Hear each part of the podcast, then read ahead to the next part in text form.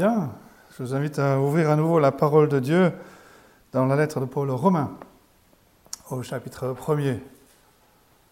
Nous avons commencé cette nouvelle série la semaine dernière.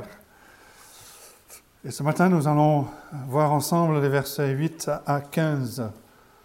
Romains 1, chapitre, euh, Romains chapitre 1, les versets 8 à 15. Et voici donc la parole de Dieu.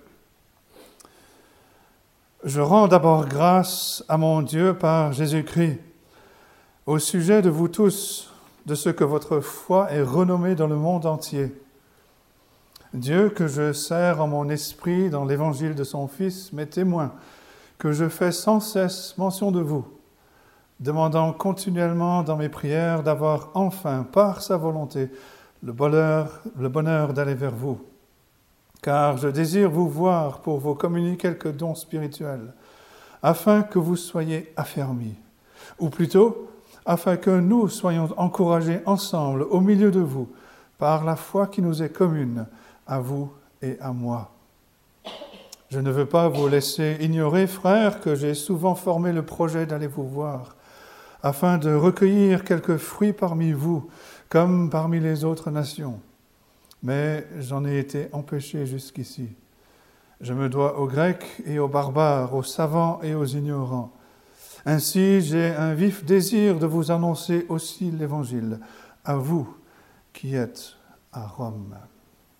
Et jusque-là, la parole de Dieu. Nous avons donc, comme j'ai dit, commencé notre étude sur cette lettre et euh, nous sommes dans l'introduction, l'introduction qui commence au verset 1 et qui va nous mener jusqu'au verset 17. Les deux derniers versets, 16 et 17, sont une transition en fait entre l'introduction et, euh, le début, la, première partie euh, de, cette lettre. Et nous avons vu la dernière fois que la préface, les sept premiers versets, ressemblent un peu comme à un email qu'on peut envoyer. Il y a l'auteur, le destinataire et, l'objet, le message.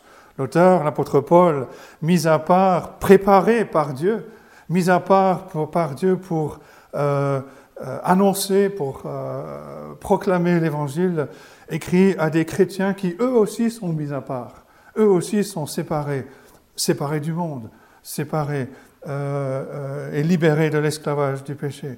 Et il leur écrit pour leur parler de l'évangile euh, cette bonne nouvelle de la grâce de Dieu en Jésus-Christ. Comme j'ai dit, la fin de cette introduction, ce sera les versets 16 et 17, euh, car je n'ai point honte de l'Évangile. C'est une puissance, c'est la puissance de Dieu pour le salut de quiconque croit, du juif premièrement et du grec, parce qu'en lui est révélée la justice de Dieu par la foi et pour la foi. Selon qu'il est écrit, le juste vivra par la foi. Et Dieu voulant, nous regarderons ces versets la prochaine fois. Mais entre la préface que nous avons vue la dernière fois et ces versets 16 et 17, nous avons donc ces versets 8 à 15, euh, dans lesquels Paul va illustrer ce qu'il dit au verset 16. Il va illustrer la puissance transformatrice de l'Évangile en parlant de lui-même. Rappelez-vous, Paul était pharisien, était religieux, zélé pour la loi, euh, bien éduqué, à la meilleure école qui soit. Il était même persécuteur, persécuteur de l'Église, persécuteur de cet évangile de la grâce de Dieu en Christ. Il le dira à plusieurs endroits. Je citerai ici Philippiens 3. Euh, les versets 4 à 6, quand il, fait ce résumé, il dit, moi aussi, j'aurais sujet de mettre ma confiance en la chair. Si quelqu'un croit pouvoir se confier en la chair, je le puis bien davantage. Moi, circoncis le huitième jour, de la race d'Israël, de la tribu de Benjamin, hébreu, né d'hébreu. Quant à la loi, pharisien. Quant aux ailes, persécuteur de l'Église, irréprochable à l'égard de la justice de la loi. Mais le Seigneur Jésus-Christ, nous le savons, l'a arrêté sur le chemin de Damas. Paul est devenu cet apôtre. Paul est devenu l'envoyé euh, de Dieu. Et son plus grand désir maintenant est de communiquer cet évangile dans toute sa richesse pour l'affermissement du peuple de Dieu. L'évangile, donc, est cette puissance de Dieu qui transforme. Et Paul va le démontrer dans ces versets. Il est un modèle euh, pour nous. Et la première chose que l'on peut voir, le premier point, c'est que Paul donne toute la gloire à Dieu pour le salut des pécheurs. Lui, l'ex-pharisien, l'ex-religieux, comme il dit, irréprochable à l'égard de la justice de la loi, il commence ici par donner toute la gloire à Dieu pour le salut des pécheurs. Verset 8. Je rends d'abord grâce à mon Dieu par Jésus-Christ au sujet de vous tous, de ce que votre foi est renommée dans le monde entier. Paul ne loue pas les Romains d'avoir ce qu'ils ont, de s'être joints à une église. Non, il rend grâce à Dieu. Et on l'a déjà vu euh, dans les, euh, dans les versets précédents. Dans le verset 7, il a donné la raison à tous ceux qui à Rome sont bien-aimés de Dieu, saints par vocation. Paul s'adresse à des chrétiens, des personnes qui ont été touchées par la grâce de Dieu en Jésus-Christ, et il rend grâce à Dieu pour la foi de euh, ces croyants, de ce qu'ils sont. Ils ont été sortis hors du monde et euh, entrés dans le royaume euh, de Dieu. Mais il rend grâce surtout parce que leur foi est renommée dans le monde entier, dans tout l'Empire euh, romain, dans toutes les églises de, l'Empire. On, connaît la foi de ces croyants à Rome. Et c'est toujours encourageant, même encore aujourd'hui, d'apprendre au sujet de, croyants qui sont établis, qui sont installés dans d'autres lieux. Euh, nous nous réjouissons quand on apprend l'existence de, croyants euh, et de véritables chrétiens qui ont soif de la parole de Dieu, euh, que ce soit ici en France ou ailleurs dans, le monde. Et quand on les rencontre, on se réjouit de pouvoir jouir et connaître cette communion fraternelle. Mais Paul se réjouit du, du progrès de l'Évangile qui est allé jusqu'à Rome. Il y a des chrétiens à Rome. Il y a des chrétiens dans cette ville qui est le centre du, de l'Empire, le centre du, du, gouvernement, euh, cette ville impériale. Et euh, cette ville où il y avait beaucoup de personnes euh, qui transitaient, et pour certaines personnes, et encore aujourd'hui, certaines personnes ont, peur des, grandes villes. Elles disent non, c'est là où il y a, il y a les, les, les, coins chauds, les quartiers chauds, c'est la concentration du mal, de tous les vices. Mais Paul dit mais non, il y a, il y a le peuple de Dieu, il y a des chrétiens à Rome. Et Paul se réjouit et rend grâce à Dieu pour cela. Et en disant cela, il euh, nous donne une preuve que l'évangile n'est pas seulement pour les juifs mais bien pour les païens. L'Évangile a transformé des vies même à Rome, et nous allons voir euh, que l'Église à Rome était constituée de chrétiens d'origine à la fois juive et non juive. Et euh, Paul va adresser cette question un peu plus loin.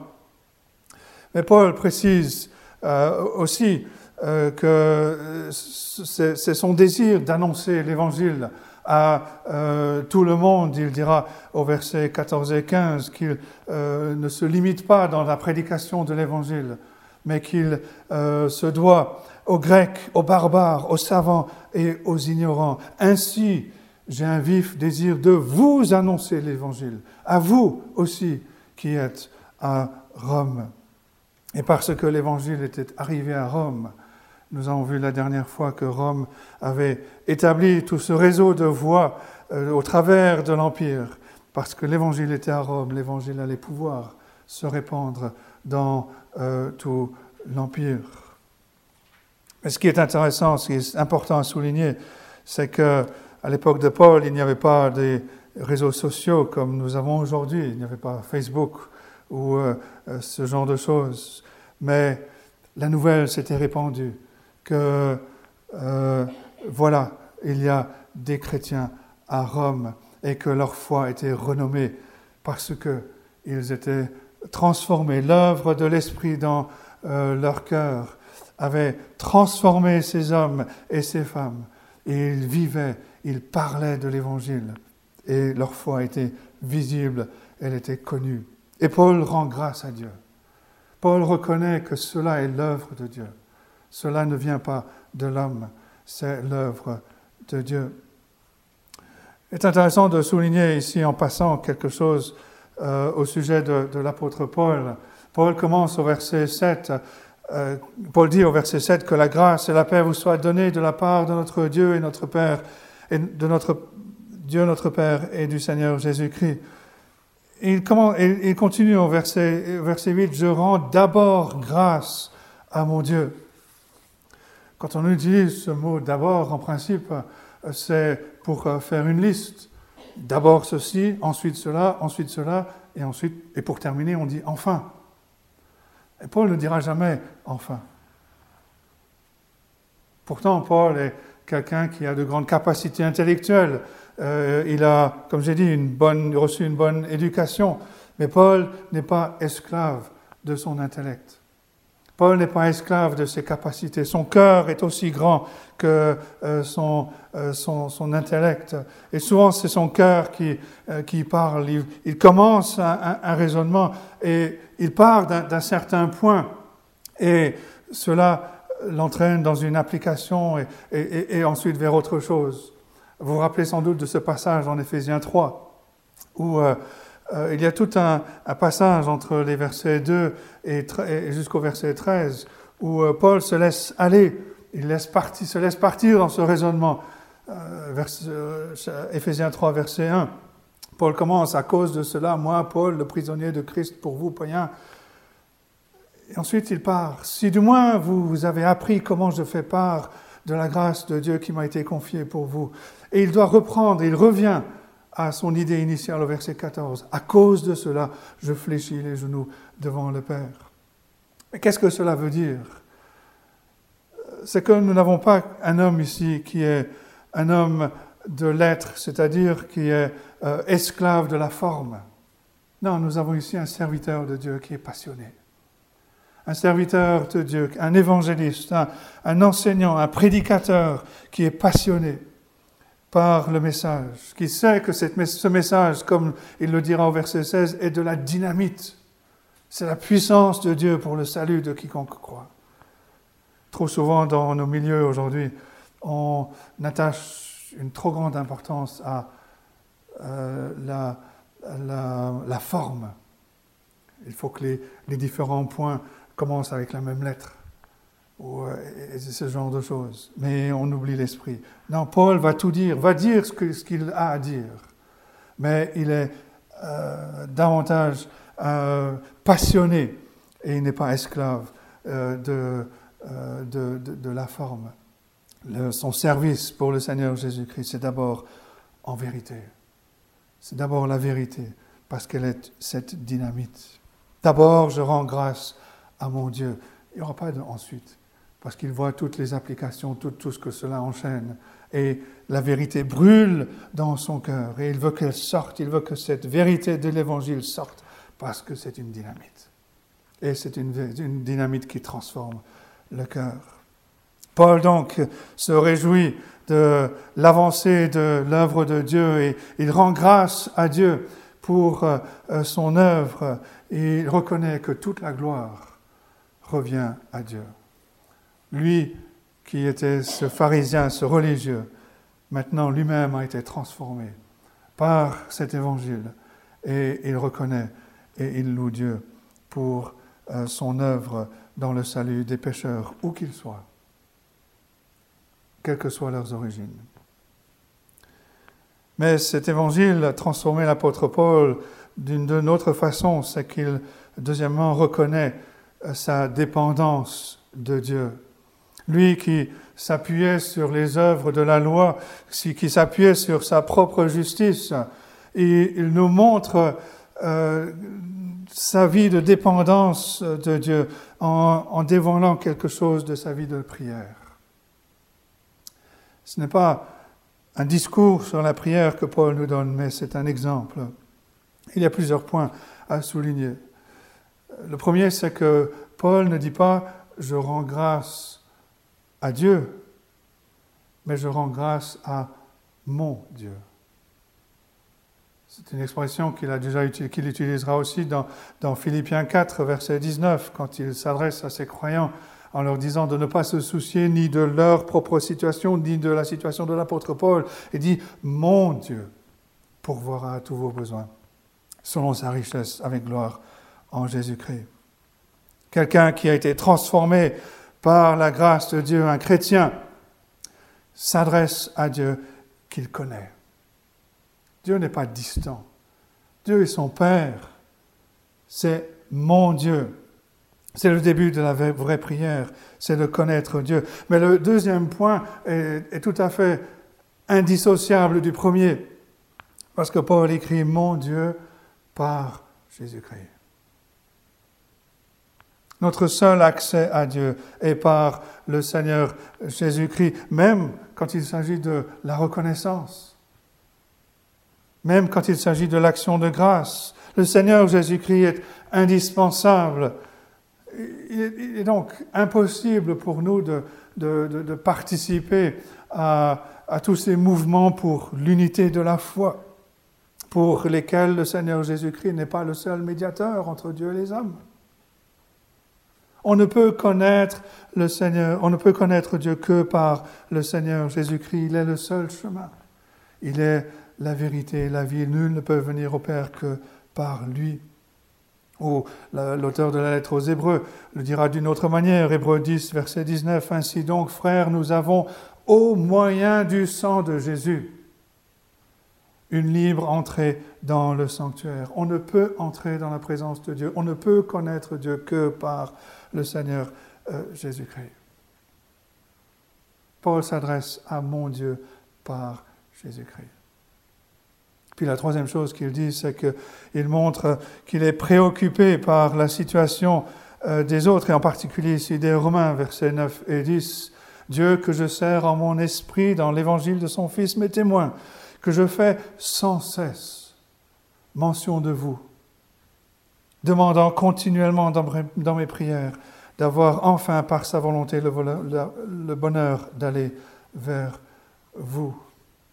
Paul euh, nous le savons, euh, s'occuper de plusieurs églises. Il le dit par exemple en, 2 Corinthiens 11, 28, Je suis assiégé chaque jour par les soucis que me donnent toutes les églises. Et malgré ça, Paul a le temps, il trouve le temps pour prier pour ces croyants qui sont à Rome, qu'il ne connaît pas encore, qu'il n'a pas encore rencontrés. Mais il prie pour eux, parce qu'il a à cœur leur situation. Il a à cœur de les rencontrer, de pouvoir les affermir. Et la quatrième chose qu'il dit dans, son exemple, ce modèle de prière, c'est qu'il euh, est soumis à la volonté de Dieu. Euh, toujours encore les versets 9 et 10. Dieu que je sers en mon esprit dans l'évangile de son Fils, mes témoins, que je fais sans cesse mention de vous, demandant continuellement dans mes prières, d'avoir enfin, par sa volonté, le bonheur d'aller euh, vers vous. Paul désire ardemment aller à Rome et il prie dans ce sens, mais il se soumet à la volonté de Dieu. Paul a même planifié son voyage euh, et il a appris à accepter les empêchements. Verset 13, Je ne veux pas vous laisser ignorer, frères, que j'ai souvent formé le projet d'aller vous voir afin de recueillir quelques fruits pour vous comme parmi les autres nations. Mais j'en ai été empêché jusqu'ici. Et les empêchements font partie de la manière dont Dieu conduit euh, ses enfants. Et comme Paul, nous devons apprendre à accepter euh, ces empêchements. Paul, par exemple, le dira euh, dans cette même lettre au chapitre 15, après avoir dit qu'il a annoncer l'évangile euh, à Jérusalem, autour de Jérusalem et dans les pays voisins jusqu'en Illyrie. Il ajoute en Romains 15, verset 22, c'est ce qui m'a empêché, c'est ce qui m'a souvent empêché d'aller vous voir, d'aller vers vous. Mais maintenant, n'ayant plus rien qui me retienne dans ces contrées, et ayant depuis plusieurs années le désir d'aller vers vous, j'espère vous voir en passant quand je me rendrai en Espagne et y être accompagné par vous, après que j'aurai satisfait en partie mon désir de me trouver chez vous. Paul était pris par l'annonce de l'Évangile dans euh, l'Asie mineure et puis ensuite en Grèce, et il n'a pas pu aller à Rome malgré son vif désir. Mais maintenant, maintenant cette œuvre euh, est terminée et il est libre de faire ce voyage. Les empêchements pour nous peuvent venir de différentes euh, causes. ou comme l'apôtre Paul, il y a un travail à finir à un certain endroit. Euh, Paul, à d'autres moments, a été empêché par la maladie et il a dû expliquer, par exemple, aux Corinthiens que ce n'est pas parce que Paul a deux paroles, mais qu'il a été empêché de venir. Certains Corinthes pensaient que Paul dit une chose et fait une autre. Mais Paul dit non, j'ai du retard, c'est parce que j'étais euh, malade, je n'ai pas pu venir vous voir comme c'était prévu. Ça peut aussi être d'autres événements qu'on ne contrôle pas. Mais Dieu utilise tout cela pour guider euh, son peuple, pour diriger et pour nous conduire comme il l'a fait pour l'apôtre Paul. Paul a été empêché pendant un moment d'aller à Rome, mais cela ne l'a pas empêché de continuer à prier pour ses croyants à Rome et pour son projet d'aller les voir. Paul souligne donc sa dépendance euh, de Dieu et en cela, il est aussi un exemple euh, pour nous. Mais la troisième chose que l'on peut souligner, c'est que Paul voit sa, vie comme un service euh, pour Dieu. Au verset 9, Dieu que je sers en mon esprit dans l'évangile de son Fils.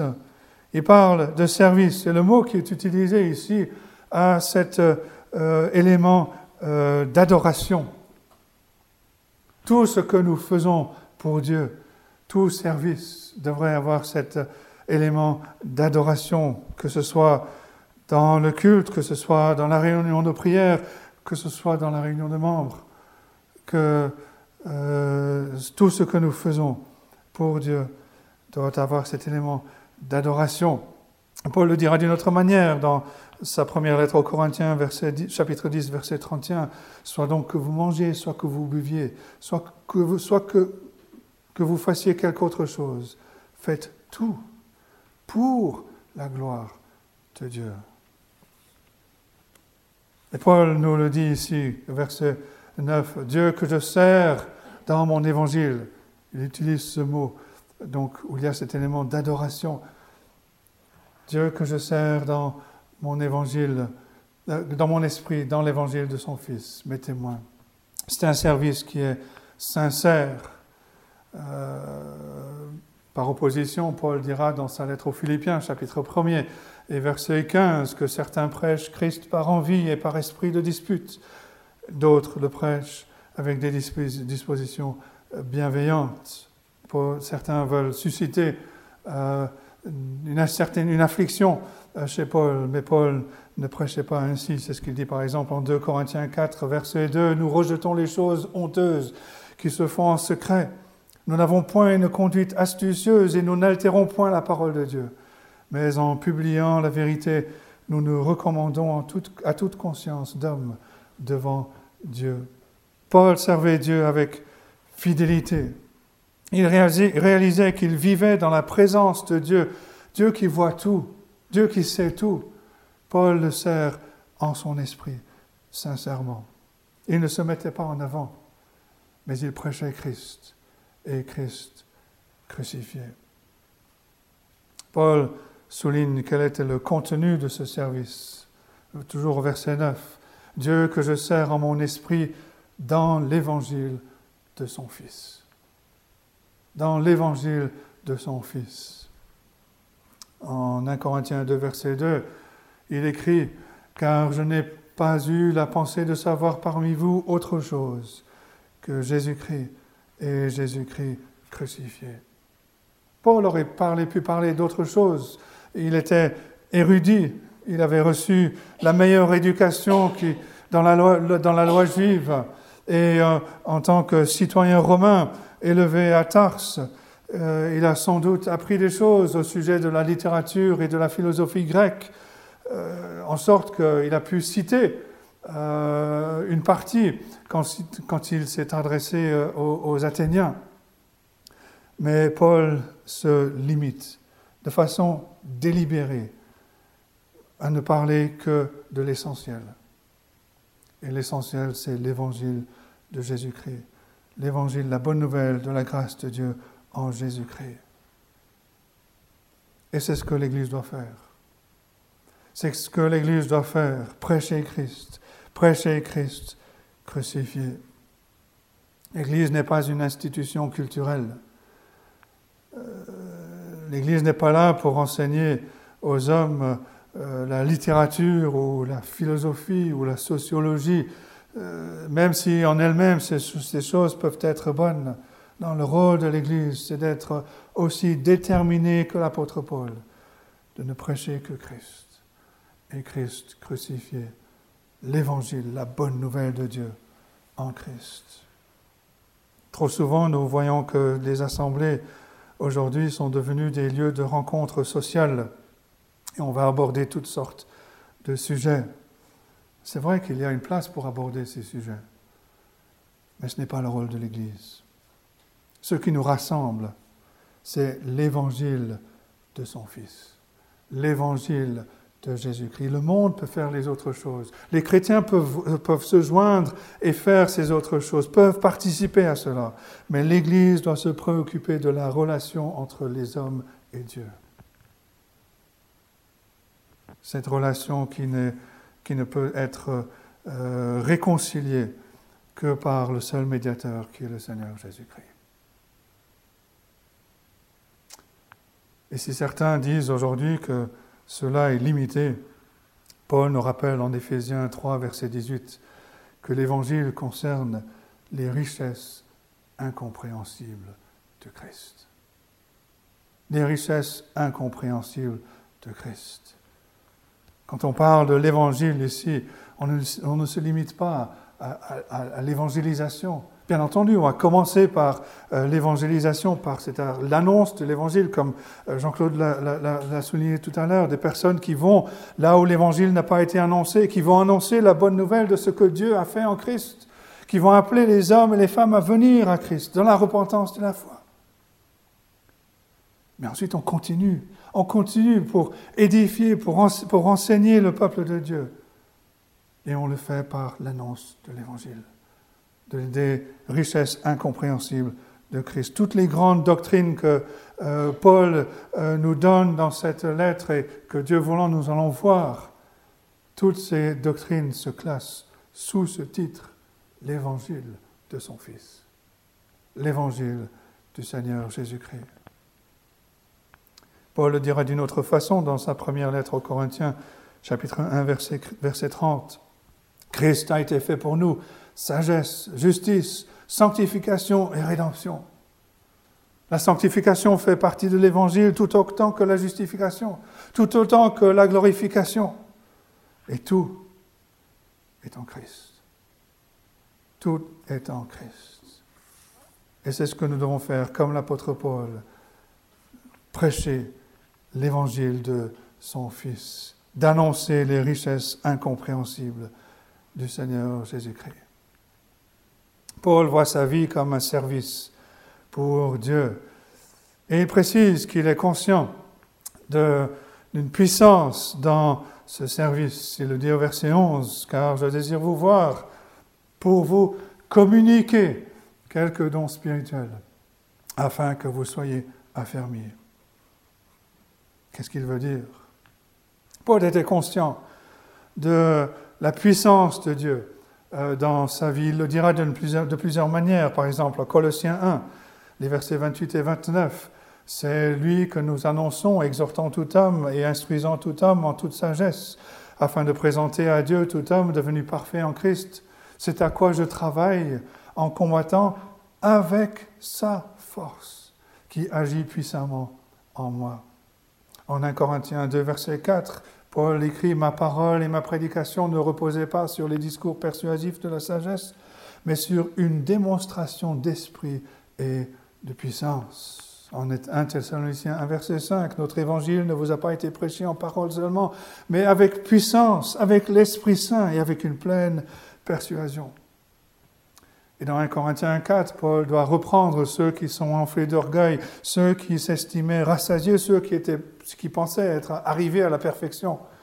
Et il écrit en 1 Corinthiens 4, versets 19 et 20, Mais j'irai bientôt chez vous si c'est la volonté du Seigneur, et se connaîtrait non les paroles, mais la puissance de ceux qui se sont enflés. Car le royaume de Dieu ne consiste pas en paroles, mais en puissance. La puissance de l'Esprit de Dieu dans la vie de ceux qui lui appartiennent. Le Seigneur avait promis en acte 1, verset 8, vous recevrez une puissance. Le Saint-Esprit survenant sur vous, vous serez mes témoins à Jérusalem, dans toute la Judée, dans la Samarie, jusqu'aux extrémités de la terre. Ils n'auraient pas pu être, les disciples n'auraient pas pu être les, les, les témoins du Seigneur Jésus-Christ sans cette onction de l'Esprit, sans cette puissance de conviction euh, qui écrasait les hommes, qui les amenait à, tomber par terre et à crier, mais que devons-nous faire pour être sauvés? Paul est conscient que c'est l'Esprit de Dieu qui l'anime et il veut communiquer cela aux croyants qui sont à Rome. Sans cette puissance, sans l'onction de l'Esprit de Dieu, nous ne sommes que des défenseurs de l'Évangile et pas des témoins. Et nous avons besoin de l'onction de l'Esprit de Dieu pour être ces témoins de l'Évangile. Paul sait qu'il peut affermir les croyants à Rome. Il veut les voir parce qu'il sait qu'il peut les aider. Il veut, comme il dit, aller pour vous communiquer quelques dons spirituels afin que vous soyez affermis. Et il va communiquer ce don par l'enseignement cette lettre que nous euh, voulons voir, euh, que nous avons commencé de voir, est un, résumé de euh, ce que Paul va enseigner à ses croyants et à nous aujourd'hui. Et cet enseignement qu'il veut leur apporter est, est un don qu'il veut leur faire pour les affermir dans la foi. Toutes les lettres du Nouveau Testament ont été écrites pour affermir, pour établir les croyants dans la vérité. Est-ce que c'est ce que nous voulons aussi faire quand nous nous réunissons pour ouvrir la parole, pour nous laisser enseigner et nous être affermis dans euh, la foi. Rien ne peut nous affermir si ce n'est la parole de Dieu, cette parole de la grâce de Dieu en Jésus-Christ. Ce n'est pas du divertissement dont nous avons besoin, c'est bien de l'enseignement de la vérité. Quelqu'un va dire, oui, mais J'aime bien des passages euh, dans, dans, cette lettre. J'aime bien ce passage en Romains 8. Euh, euh, par exemple, à la fin du chapitre, où Paul dit, dans toutes ces choses, nous sommes plus que vainqueurs par celui qui nous a aimés. Ou un peu plus loin, il dit que rien ne peut nous séparer de l'amour de Dieu manifesté en Jésus-Christ, notre Seigneur. Pourquoi est-ce qu'on ne peut pas aller là directement? Mais Paul ne peut pas faire cette, cette déclaration qu'il fait en Romains 8 sans avoir d'abord expliqué tout ce qu'il va faire entre les chapitres 1 et jusqu'à la fin du chapitre 8. On ne peut pas commencer avec le chapitre 8.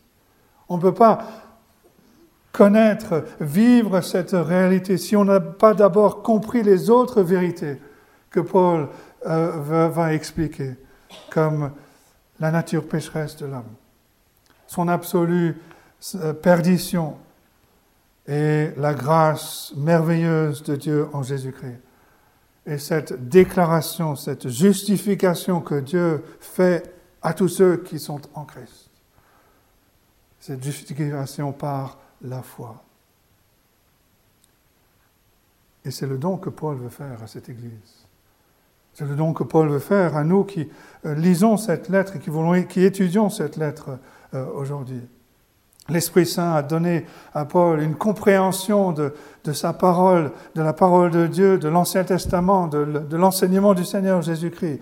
Paul veut déverser cette connaissance et affermir les croyants dans la vérité.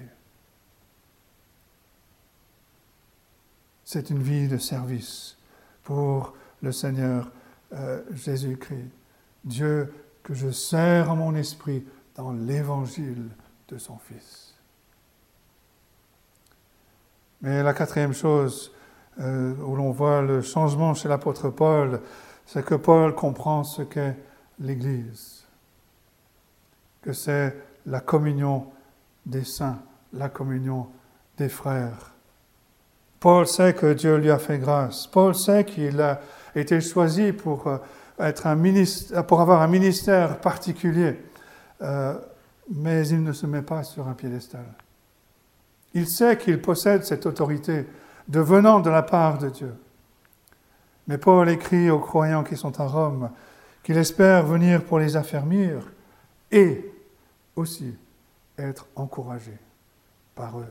Versets 11 et 12. Car je désire vous voir pour vous communiquer quelques dons spirituels afin que vous soyez affermis, ou plutôt, afin que nous soyons encouragés ensemble, au milieu de vous, par la foi qui nous est commune, à vous et à moi. Voilà l'apôtre. Voilà cet apôtre qui sait que l'Esprit de Dieu est en lui et lui a donné ce ministère. Voilà cet apôtre qui veut apporter cet enseignement pour affermir les croyants. Mais il écrit qu'il veut les voir pour que lui aussi soit encouragé. Pour que lui aussi puisse se réjouir avec eux de, de voir ce que Dieu leur a donné, de, des dons que Dieu leur a donnés.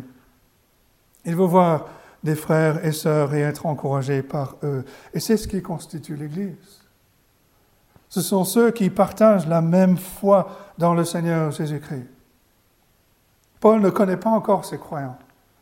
Il a entendu parler d'eux. Il sait qu'ils partagent la même foi et il veut les rencontrer. Cela ne change rien dans, les responsabilités, dans les rôles dans l'Église. Paul est apôtre. Paul est enseignant. Et c'est l'Esprit qui euh, accorde les dons selon euh, à, qui il veut. Mais il sait aussi qu'il s'adresse à des frères et des sœurs en Christ. Et il veut connaître cette communion fraternelle avec ceux qui, à Rome, partagent la même foi. Il sait ce qu'est la nature, ce qu'est l'Église. C'est la communion de croyants quels que soient les rôles, quels que soient les ministères, quelles que soient les responsabilités dans l'Église, Paul veut jouir de cette communion avec les croyants à Rome. L'Évangile, comme Paul nous le dira au verset 16, est la puissance, la dynamite de Dieu pour le salut de quiconque croit. L'Évangile transforme des vies et Paul nous en illustre, nous en donne une illustration dans ces versets. Lui, l'ancien pharisien, lui, le religieux, lui qui euh, se reposait sur euh, les œuvres de la loi, qui était zélé pour la loi, qui a persécuté l'Église, a été lui-même transformé par cet évangile, par cette bonne nouvelle de la grâce de Dieu en Jésus-Christ. Il reconnaît que le salut vient de Dieu et il lui rend grâce. Il se réjouit de voir des vies transformées par l'Évangile. Il reconnaît qu'il est dépendant euh, de Dieu et il nous le montre dans sa vie de prière. Il, il voit sa vie comme un service pour Dieu, rempli de la puissance de l'Esprit, sans lequel il ne peut rien. Mais il est aussi conscient et il voit la nature de l'Église, que c'est la communion des enfants de Dieu qu'il veut connaître avec ses frères et sœurs qu'il n'a pas encore rencontrés. Paul nous laisse, déjà dans cette, introduction, Paul nous laisse un exemple.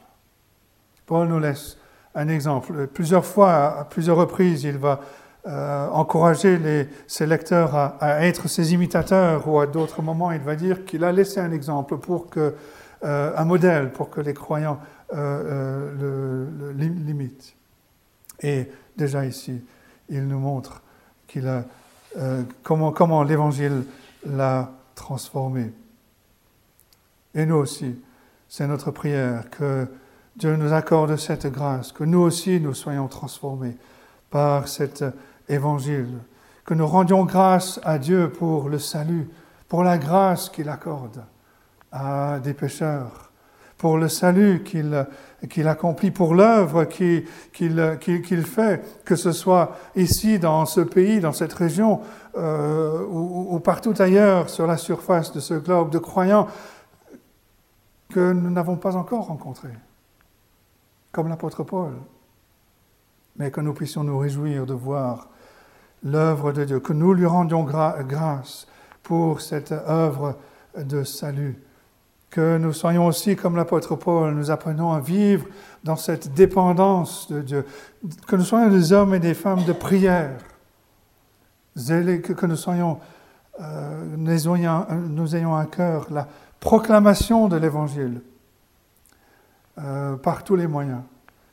Que nos vies soient une vie de service rempli de sa puissance, rempli de l'onction. Nous avons besoin de cette onction pour être les témoins du Seigneur Jésus-Christ dans ce monde. Et que nous vivions comme l'apôtre Paul, avec ce désir de connaître la communion euh, du peuple de Dieu, des enfants de Dieu, la communion fraternelle, la communion euh, des saints. Que Dieu donc nous aide à suivre cet exemple de l'apôtre Paul, qui nous donne ici déjà dans ces euh, premiers versets. Et que Dieu nous aide à vivre euh, cela et à être ses témoins, comme Paul l'a été, à être ses témoins de, euh, de la puissance, de la dynamite de l'Évangile, cet Évangile qui transforme, qui transforme des, des vies pour la gloire de Dieu. Que nos vies soient elles aussi transformées et qu'elle soit pour la gloire de Dieu. Que Dieu donc bénisse sa parole à nos cœurs ce matin. Amen.